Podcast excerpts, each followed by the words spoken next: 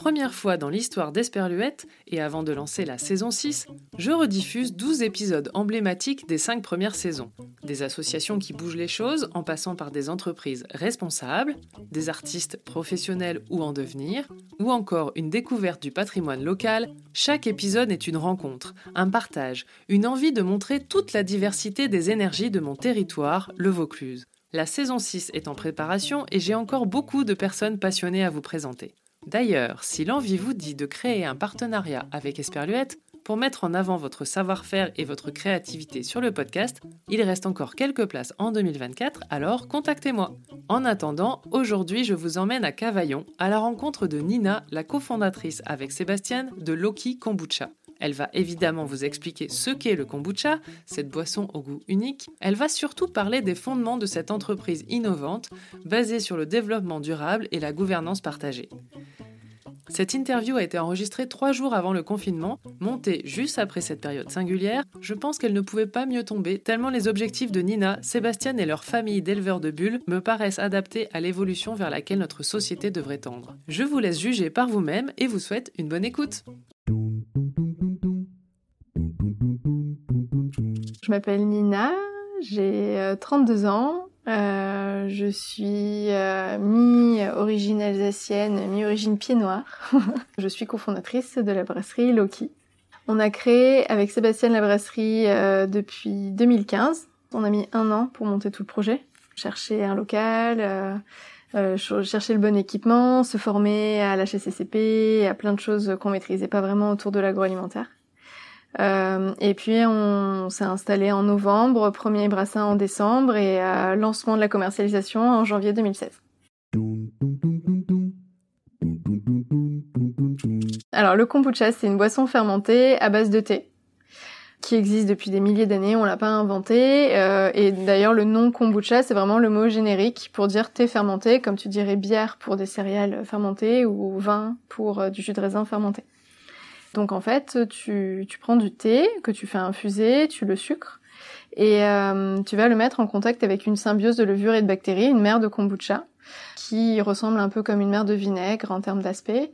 Et euh, au bout de deux semaines, elle va avoir transformé littéralement ton liquide. Donc euh, t'as plus du tout un goût euh, sucré puisque en fait euh, les levures et les bactéries consomment le sucre. Et à la fin, on se retrouve avec une boisson acidulée très peu sucrée.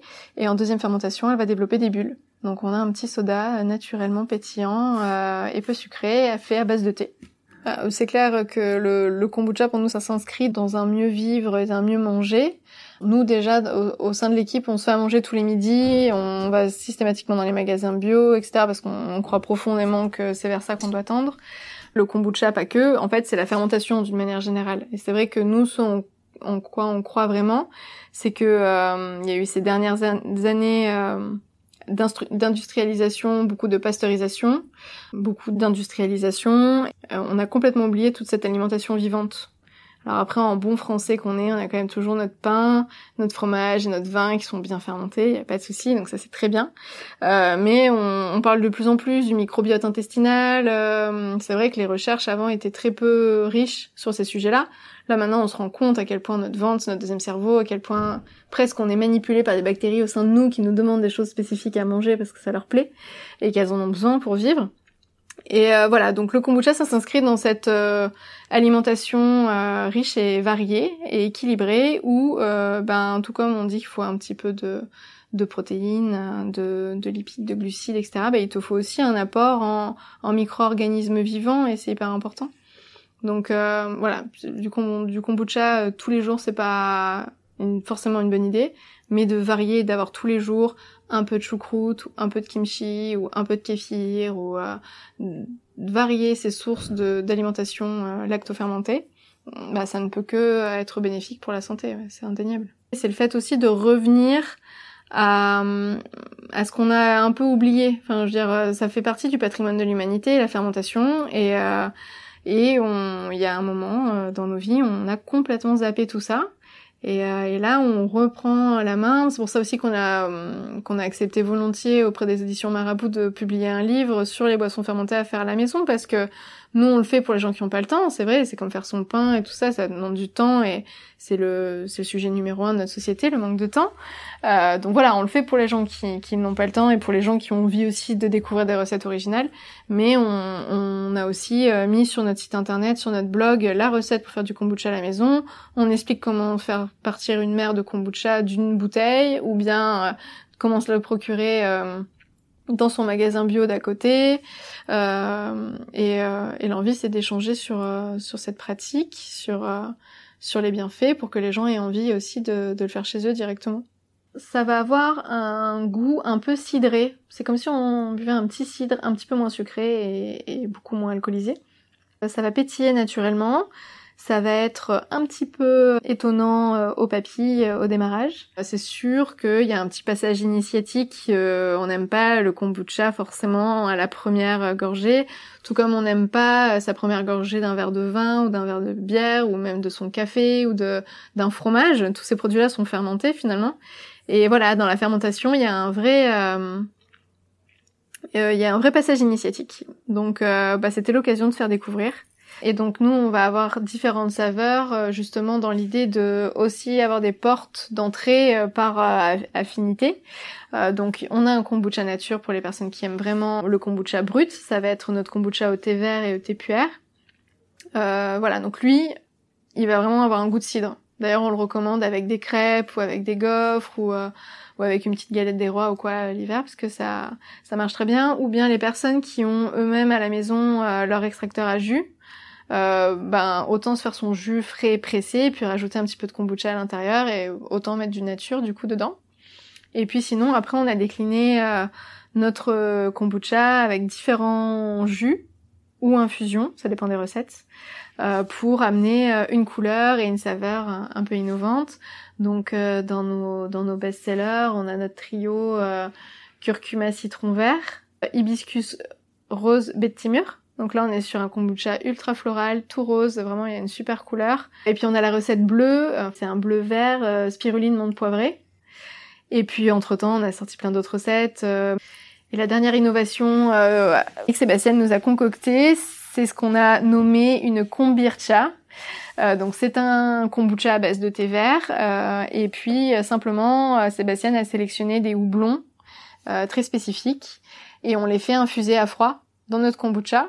Et le résultat est, étonnant et il est top. C'est, ça rend un, comme une petite bière euh, blanche, euh, houblonnée, un peu style IPA, mais sans alcool, et puis pas très amère. Enfin voilà, on est sur quelque chose d'assez léger, donc euh, belle alternative euh, à la bière quand on veut pas avoir d'alcool et qu'on veut bénéficier de l'aspect micro-organisme, boisson vivante du kombucha, quoi. On a décidé d'appeler euh, Loki une brasserie euh, parce que on est bah, avec notre pagaie en train de mélanger le thé. Euh, tu vois, on a, on a, vraiment ce sentiment de, de brasser du thé, mais non, pour autant, il n'y a pas, il a pas d'alcool, il n'y a pas de fermentation alcoolique. J'étais en stage sur Paris quand j'ai rencontré Seb, donc on s'est rencontrés dans le milieu du boulot tous les deux. On est des purs produits d'école de commerce, on s'est très vite liés, on a su qu'on avait un peu cette même vision commune en se disant qu'on n'avait juste pas du tout envie d'être les bons petits soldats euh, des grands groupes français euh, et que ça n'avait pas vraiment de sens pour nous. Et euh, donc moi d'ailleurs, bah, j'étais stagiaire à cette époque, donc bah, quand je suis retournée sur les bancs de l'école pour finir mon master, bah, j'ai fait un master entrepreneuriat et innovation pour un monde plus durable. Donc voilà, je savais après 18 mois passés en stage en entreprise sur Paris que j'avais pas du tout envie d'y faire ma carrière. Et donc je me suis dit, bah la dernière année, autant se former autour euh, du business plan, de la création d'entreprise, euh, de l'entrepreneuriat social et solidaire et de, de tous ces aspects-là, en, me disant que finalement tu peux entreprendre le changement que tu veux voir dans le monde par le biais euh, de la création d'entreprise. voilà, donc moi c'est vraiment ça qui m'a animée. Et à côté de ça, bah, t'as un Sébastien, donc mon associé, qui lui euh, adore euh, mettre les mains dans le cambouis. Euh, il a toujours été passionné par les super aliments. c'est lui qui m'a fait découvrir vraiment la dégustation du thé, comme tu pourrais déguster un, vin, ou, ou voilà, vraiment tout autour du, du, bien manger. Et donc c'est lui qui qui vraiment allé chercher le produit et qui a commencé à fermenter à la maison du kombucha, mais aussi du kéfir et d'autres boissons fermentées. Toutes plus bizarres les unes que les autres. Sébastien, il a une famille assez internationale. Il a une grande sœur qui est à New York. Et cette grande sœur a fait pendant quelques années du traiteur végétarien. Et c'est comme ça qu'elle a découvert le kombucha et le kéfir. Donc elle en a parlé à Seb euh, un, coup de téléphone quand il prenait des nouvelles et Sébastien, très curieux, a, décidé de se procurer des ferments. Donc voilà, un beau jour, on a reçu euh, par la poste une mer de kombucha et des grains de kéfir et puis euh, et puis il a commencé à mettre ça dans des pots le parfait dans la cuisine. Donc voilà, en plus on vivait chez mes parents à l'époque, donc autant te dire que ma mère l'a pas très bien vécu non plus, mais on a découvert comme ça. Enfin, j'étais un peu cobaye, Donc les premiers brassins n'étaient pas extraordinaires. Euh, je, dis ça à toutes les personnes qui décident de se mettre à, fermenter à la maison. Euh, c'est comme le jardinage, c'est comme la cuisine. On réussit pas du premier coup à faire sa boisson fermentée, mais ça vaut le coup de persévérer et derrière on, affine euh, sa technique et on peut vraiment faire des choses sympas. En fait, avant de créer euh, Loki, on, a beaucoup voyagé, et euh, notamment euh, en Asie où on, a participé à un projet. En fait, on a fait un, état des lieux un peu de notre vie quand on était en Asie. On s'est dit est-ce qu'on a envie d'y rester, est-ce qu'on a vraiment envie d'une vie d'expat, ou bien est-ce qu'on rentre en France? Dans ce cas-là, quel est notre idéal? Donc, ça a vraiment été l'occasion de faire un, un, point. Et en gros, ce qu'on s'est dit, c'est qu'on avait juste trop envie de retrouver notre Provence euh, bah, on a tous les deux grandi euh, en Provence quand on était petits. Euh, le ciel bleu, les fruits et légumes bio de saison, euh, être pas loin de la mer, pas loin de la montagne, enfin voilà, une qualité de vie et puis pas loin de nos familles aussi, c'était vraiment important. Donc on a vraiment fait le choix de rentrer en France. Et en fait, on a décidé en rentrant de se laisser six mois pour réfléchir. Donc moi j'ai fait une formation entrepreneuriat social et solidaire. en attendant, j'ai rencontré plein de personnes super chouettes. Et puis Sébastien, lui, euh, continuait à fermenter à la maison.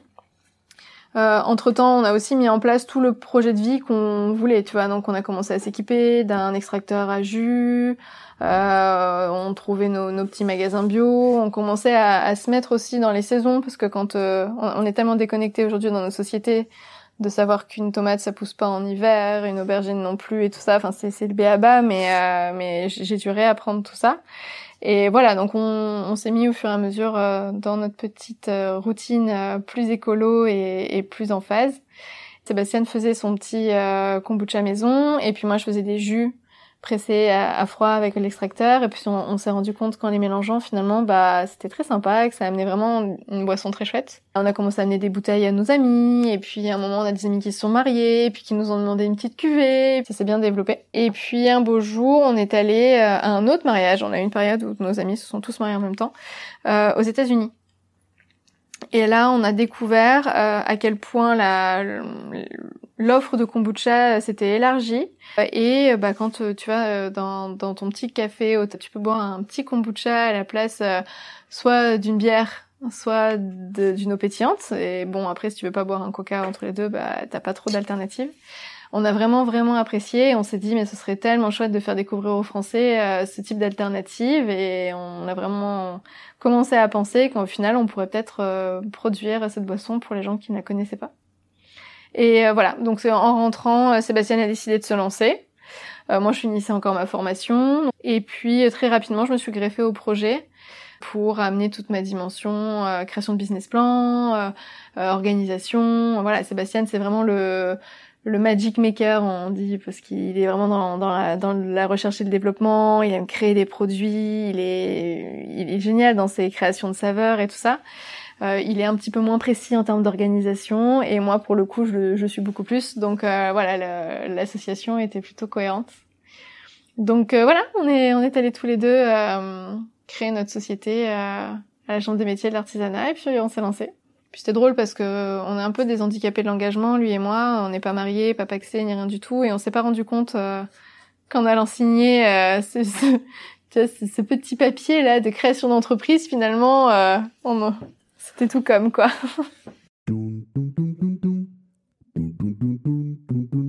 Je pense que ça a été raisonné comme création d'entreprise. On a commencé dans 50 mètres carrés, avec quelques cuves. Et au fur et à mesure des années, on, bah, on a euh, grandi et, fait avancer euh, la brasserie. Mais voilà, donc euh, je pense qu'on nous a cru aussi parce que notre notre développement était organisé et raisonné. Je pense que clairement c'est moi qui ai apporté la dimension équitable parce que je pars du principe que le bio c'est bien, c'est prendre soin de l'environnement, ne pas mettre de pesticides, prendre soin de sa santé aussi. Euh, mais il n'y a pas l'aspect humain derrière ça mine de rien. Et, euh, et aujourd'hui dans notre société, on a quand même un, un vrai sujet sur euh, les conditions euh, de nos producteurs. Euh, sans qui on n'est rien, parce que je veux dire, si on mange pas, euh, nous-mêmes on ne sait plus cultiver, donc euh, voilà, c'est juste pour moi le métier le plus important avec les médecins. Euh, les agriculteurs. Et voilà, donc euh, en plus les matières premières du kombucha ne sont pas forcément très locales. Euh, le thé et le sucre, ça ne pousse pas chez nous. Donc il y avait vraiment cette dimension commerce nord, qu'on dit nord-sud, voilà, même si c'est, j'aime pas trop ce terme-là. Et voilà, donc l'aspect équitable, c'est sûrement moi qui l'ai apporté en plus, en me disant que c'est beaucoup plus logique d'avoir les deux. On a commencé à recruter en 2017 euh, nos deux premiers salariés. Et on avait surtout envie de, de constituer une, une, une, petite famille euh, sympathique euh, d'éleveurs de bulles. Mais voilà, en 2017, ben, il y a Ghislaine et, Julien qui nous ont rejoints. et puis après, petit à petit, l'équipe a continué à grandir. Aujourd'hui, on est huit plus euh, deux personnes euh, qui sont pas tout à fait directement rattachées à l'entreprise, mais qui viennent de Luberon Multiservice, qui est euh, l'entreprise adaptée de Cavaillon pour des personnes qui peuvent être en situation d'handicap. On est vraiment très très content de les avoir intégrés. Et il y en a deux encore en cours de, de recrutement. Malgré les, la situation un peu complexe du moment, on a quand même prévu. J'ai décidé aussi qu'on serait audité, quitte à être audité pour le bio et l'équitable, aussi en entreprise responsable dès, dès la première année en fait. Donc des fois c'est un peu ridicule parce que t'es deux euh, et voilà, il y a plein de choses qui qui peut pas être checkées parce que notamment sur euh, l'entreprise responsable, il y a tout l'aspect euh, ressources humaines. Mais voilà, au moins on a connu dès le début le référentiel d'entreprise responsable et bah, au fur et à mesure qu'on grandit, on sait où aller, qui peut le plus, peut le moins. Et voilà, donc je pense que ça nous a mis sur des bons rails dès le début, sur les bonnes pratiques entrepreneurial. C'était un investissement parce que bon, ça coûte bien 2000 euros euh, ce type d'audit. Donc quand tu démarres euh, et que tu fais 30 euh, 000 euros de chiffre d'affaires la première année, euh, ça fait un bon budget.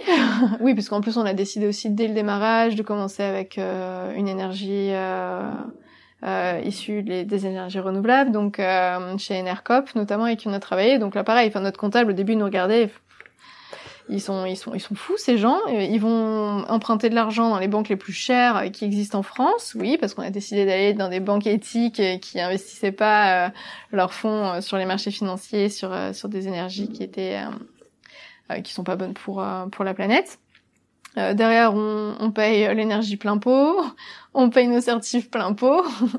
Donc oui, j'avoue que dès le début, on s'est donné les moyens de ah oui, on a accepté aussi une monnaie complémentaire, donc ils nous ont regardé avec des yeux comme ça, de hibou. En mode, mais qu'est-ce que c'est, vos billets de Monopoly, là euh, Vous gagnez votre vie avec ça, sérieusement? Oui, oui, on peut, on y arrive.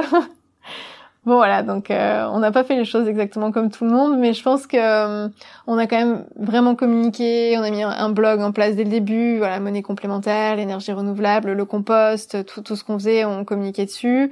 Et, euh, et voilà, je pense que quand on, on, y croit, je pense que quand on, on est crédible dans ce qu'on explique et de ce qu'on dit, ben la génération euh, d'avant ou les financiers, les financeurs euh, peuvent quand même euh, peuvent quand même y croire. On n'a pas pu prendre euh, euh, toutes les décisions cohérentes. Par exemple, bon, on a décidé le note packaging que ce, que ce serait du verre et non pas du plastique. Ça, ça nous paraît être la base. Mais euh, par contre, on aurait beaucoup aimé euh, dès le début mettre en place une consigne. Et ça, ben, malheureusement, c'est un cap qu'on n'a pas pu passer parce qu'on aurait pu vraiment mettre en danger notre entreprise. Donc voilà, il y a encore des choses qu'on aimerait euh, qu'on aimerait améliorer et aller vers encore plus de cohérence. Mais voilà, il faut arriver à être arbitre et à, à pas se mettre en danger non plus tout en avançant quoi.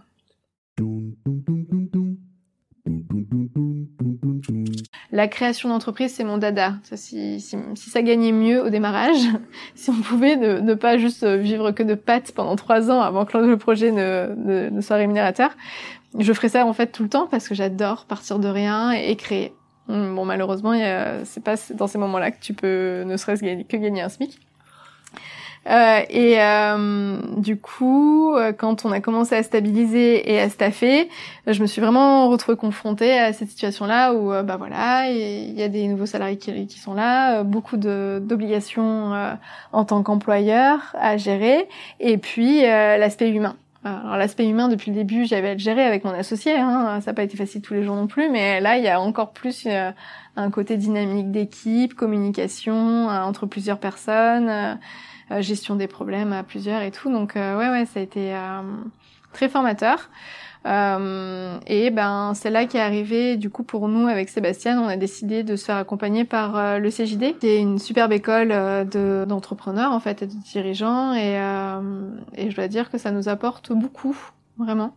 Et puis à côté de ça, moi j'ai beaucoup beaucoup lu aussi euh, sur l'entreprise libérée, euh, les différents euh, livres de de Lalou. J'ai suivi pas mal de conférences sur ces sujets-là parce que je, je, trouve ça vraiment passionnant. Dans l'idée, on, on, est innovant en termes de produits, on est innovant en termes de de modèles et et on avait aussi envie d'être innovant sur notre sur notre type de management et notre gouvernance. On y travaille. Hein. Il n'y a pas une petite recette euh, toute bien faite euh, qui explique comment exactement appliquer les choses. Et puis on a été tellement formaté par euh, l'école, par notre mode de société que des fois on a même du mal à, à penser autrement. Mais, mais on met les choses en place au fur et à mesure. Moi, je me suis formée aussi l'année dernière en intelligence collective pour essayer de, de faire ressortir ces choses-là. Et on, on, se fait accompagner par différents entrepreneurs, euh, mais qui sont eux aussi confrontés finalement à, à leurs croyances. Et euh, donc on avance en, en, avec plein de débats euh, au fur et à mesure sur des choix. Par exemple, mettre en place une complète transparence en termes de rémunération dans les entreprises libérées, et carrément bah, c'est le staff qui choisit de sa rémunération et qui s'autorégule autour de sa, rémunération. Euh, il y a aussi les notions de feedback 360 parce que c'est vrai que c'est très intéressant euh, euh, quand le manager euh, fait avec euh, son collaborateur un entretien, c'est toujours à sens unique, c'est toujours le manager qui évalue le collaborateur, mais les managers mériteraient très amplement aussi d'avoir un, feedback. C'est toujours un peu plus touchy. Bon voilà, donc donc tout ça c'est des choses que je rêverais de mettre en place, mais en même temps il faut tellement avoir des appuis solides en parallèle donc là, par exemple, cette année, on a décidé de faire une petite formation sur la communication non violente. On a d'abord décidé de travailler sur nos valeurs, les pratiques métiers qui en découlent, plutôt mettre en place d'abord des fondations solides, parce que quand on n'a pas de fondations solides et que tout n'est pas 100% en sécurité au sein de l'équipe, c'est, ça peut aussi être une vraie bombe que de mettre en place euh, des choses trop libératrices dès le début. Euh, voilà, donc euh, donc on apprend tout ça, on y va à tâtons. On a mis en place cette année des forums. On essaye de consacrer du temps, euh, une fois tous les deux mois à peu près, une, bonne demi-journée pour échanger simplement sur la gouvernance de l'entreprise, de, de quoi est-ce qu'on a envie de parler, comment est-ce qu'on avance là-dessus, pour se projeter, pour euh, parler, échanger, essayer de d'avancer. Euh, J'avais pas vraiment réalisé, mais c'est vrai que euh, on fait pas comme tout le monde. Mais c'est ça qui me plaît. Enfin, c'est vraiment, enfin pour moi, c'est ça l'entrepreneuriat, c'est expérimenter, euh, c'est euh, essayer de trouver de nouveaux modèles. Et puis derrière, moi, j'estimerais que j'aurais réussi quand je pourrais prouver que des modèles comme ça, un peu plus alternatifs, et un peu plus cohérents, euh, peuvent quand même euh, permettre aux gens qui qui travaillent dessus d'en vivre plutôt convenablement. voilà, et de donner envie finalement. Euh, donc euh, donc c'est cool de pouvoir euh, développer tout ça et de, de, voir que ça peut que ça peut bien marcher. mais c'est c'est ce qui nous manque cruellement dans dans cette transition. Enfin moi je pense vraiment qu'on est en train de changer un peu de paradigme. En tout cas je l'espère profondément et et cette transition, moi j'ai vraiment envie de la vivre de mon vivant. on a un peu tous peur de d'arrêter notre économie telle qu'elle existe aujourd'hui parce qu'on a on a toujours eu cette notion de progrès où, bah voilà, on n'a pas envie de régresser. Et, euh, et voilà, donc ce qui nous manque, c'est des, des, belles histoires, c'est des belles réussites et montrer qu'on peut être complètement épanoui, très heureux et au contraire grandi euh, en faisant différemment. Alors euh, Loki reste quand même une, une entreprise euh, à but lucratif, etc. Donc c'est un premier pas, c'est pas encore J'admire vraiment ces entrepreneurs sociaux qui sont sous forme euh, d'associations, euh, qui sont pas en train de vendre un produit mais plutôt un service qui répond à un réel besoin sociétal. Euh, voilà, je trouve que il y a encore encore encore mieux à faire, mais je soutiens à fond ces ces artistes, ces entrepreneurs, ces créateurs qui nous montrent qu'il y a un autre demain possible et, et qui est tout aussi positif et, et épanouissant, si ce n'est plus que celui dans lequel on vit aujourd'hui. On a tellement donné euh, tout notre temps et notre énergie à ce projet qu'on euh, est clairement la tête dans le guidon et on prend peu de temps pour euh, prendre un peu de recul. Ce qu'il en ressort, c'est que je suis assez fière de nous, de, du chemin qu'on a parcouru, tout en restant assez droit dans nos bottes sur les valeurs qu'on avait au début. Je trouve même que ben maintenant qu'on s'est enrichi d'autres personnes au sein de l'équipe, et qu'on les fait aussi, euh, par le biais de l'intelligence collective, participer à, euh, aux valeurs et à la construction. J'éprouve beaucoup de, de, reconnaissance et de bienveillance par rapport aux personnes qui nous ont rejoints et euh, qui, qui, amènent toutes leurs leur petites graines à l'édifice, quoi. Du coup, je suis très contente de là où on en est aujourd'hui. après, il arrive la question.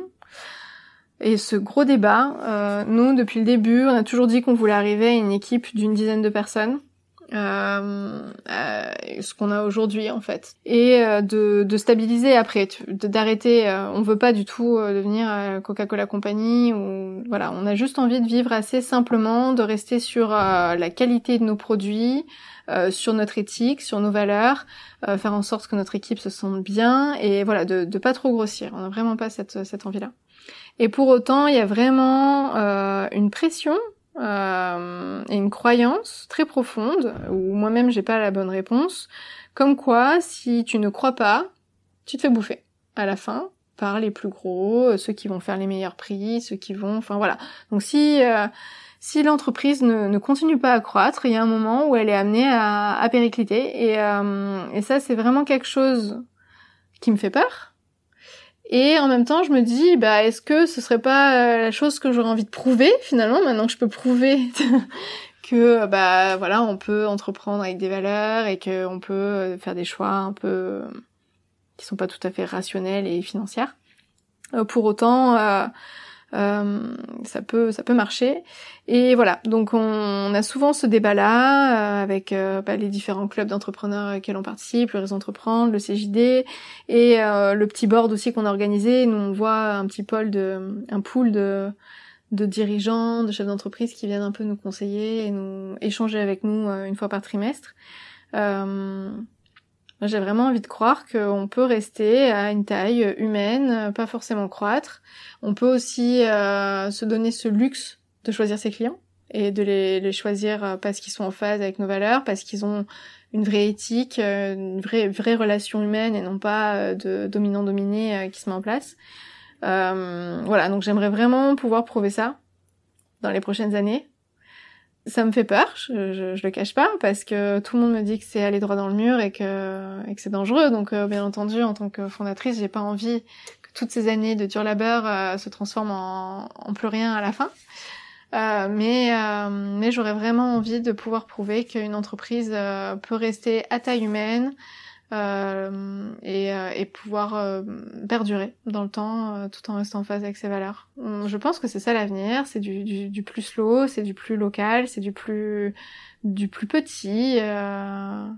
Small is beautiful, on le dit souvent, bon voilà, mais voilà, après je pense qu'il y a un vrai enjeu de communication, euh, j'ai encore plus dans le circuit bio, là où nous on vend nos produits, je pense qu'on est vraiment en train de basculer du, simple consommateur à plutôt des consommateurs qui sont vraiment éduqués, réfléchis et euh, et euh, à qui on a qui ont pris le temps de bien comprendre euh, le, poids de leur, de leur acte de consommation et du coup les choix qui vont derrière. donc voilà, si on arrive à vraiment communiquer suffisamment pour pour expliquer aux consommateurs la différence entre le produit d'une petite entreprise et le produit d'une très grosse et comment faire au quotidien pour soutenir ces, ces, ces projets-là. Parce que sinon, bah, on revient toujours à la guerre du prix, euh, l'éternel est toujours euh, Euh, et nous, on n'a pas envie de tomber là-dedans parce que je pense que cette, euh, ce libéralisme à outrance, cette mondialisation, cette quête du prix toujours le plus faible et le plus bas, euh, amène là où on en est aujourd'hui. Donc voilà, mais derrière, c'est vrai qu'il y a tellement d'infos, il y a tellement d'offres que ça demande un temps fou de se renseigner pour faire la part des choses. Et, et le temps, c'est c'est le nerf de la guerre aujourd'hui dans nos sociétés. Donc voilà, il faut arriver à trouver un, un, billet de communication, un moyen d'expliquer rapidement et sûrement aux personnes et pour qu'ils puissent faire la différence.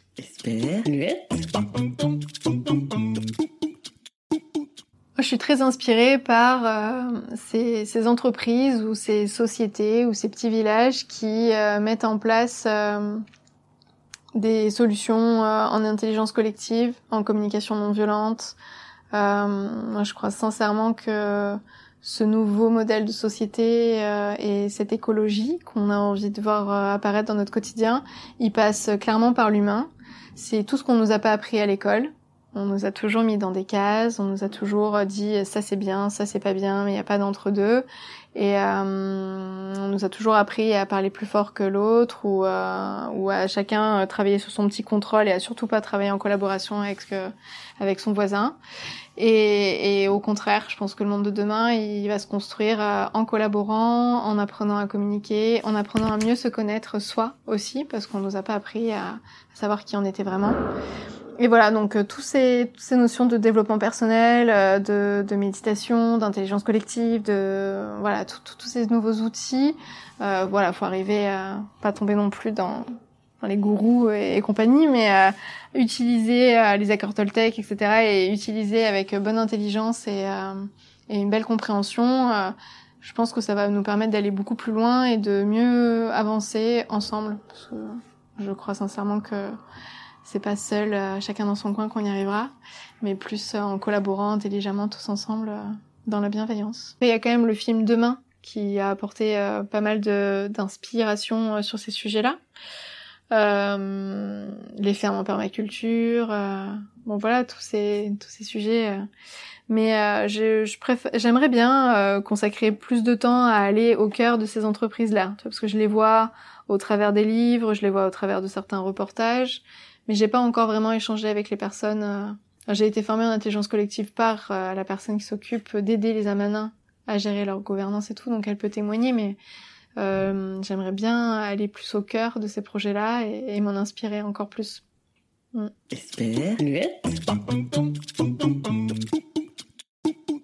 Eh ben, j'espère à Loki euh, qu'elle pourra être une des premières entreprises françaises à clamer haut et fort qu'on peut rester petit et, euh, et costaud. Euh, et que euh, et que bah, ça peut continuer à vivre euh, des décennies s'il faut sans se faire croquer par les plus gros. Voilà, j'aimerais bien.